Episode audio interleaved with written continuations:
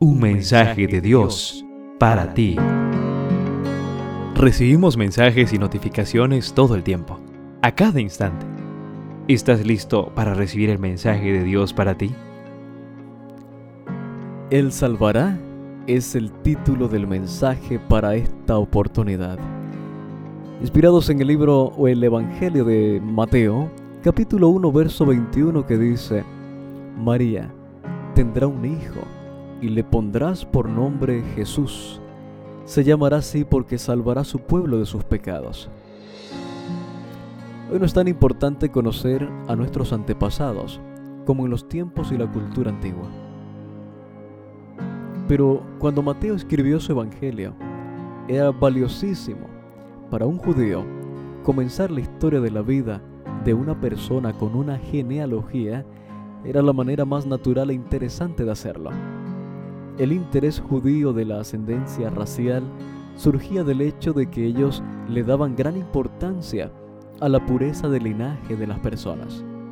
Un judío del primer siglo no solo encontraría natural e interesante que apareciese una genealogía al comienzo de una biografía, sino también lo consideraría necesario, especialmente un libro como el de Mateo, que asevera tratar sobre el Mesías. Ahora bien, la genealogía de Jesús en Mateo 1 tiene un elemento extraño para los judíos de su época. Aunque para nosotros nos puede resultar normal, Mateo incluye a cuatro mujeres. Lo más insólito es que las cuatro mujeres que se mencionan no incluyen a Sara, Rebeca, ni Raquel, sino que encontramos a Tamar, Raab, Ruth y Betsabé tres de las cuatro estuvieron involucrados en pecados sexuales, como la prostitución, el adulterio, además de ser gentiles. Estas mujeres no serían aceptadas fácilmente en el judaísmo del siglo I, una cultura sin lugar para gentiles o pecadores. ¿Sabes?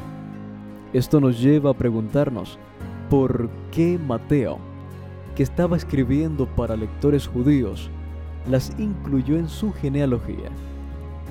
La respuesta se encuentra en el texto para hoy. Hablando de la quinta mujer de su lista, María.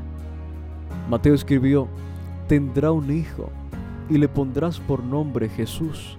Se llamará así porque salvará a su pueblo de sus pecados. Jesús significa Dios salva. Pero, ¿a qué pueblo se refiere? ¿Qué clase de pueblo salvaría Dios mediante aquel que nacería de María? La respuesta surge de la genealogía. Jesús puede salvar a personas como Tamar, Raab, Ruth, Betsabé y David. Puede salvar a gentiles, prostitutas, adúlteros, engañadores y asesinos. Puede salvar a cualquiera que se lo permita. Te puede salvar a ti, querido joven. No te sientas indigno de la salvación. Recuerda que Jesús te ama, incluso a pesar de tus errores. Disfruta del amor de aquel que no se avergüenza de tenerte como hermana o hermano.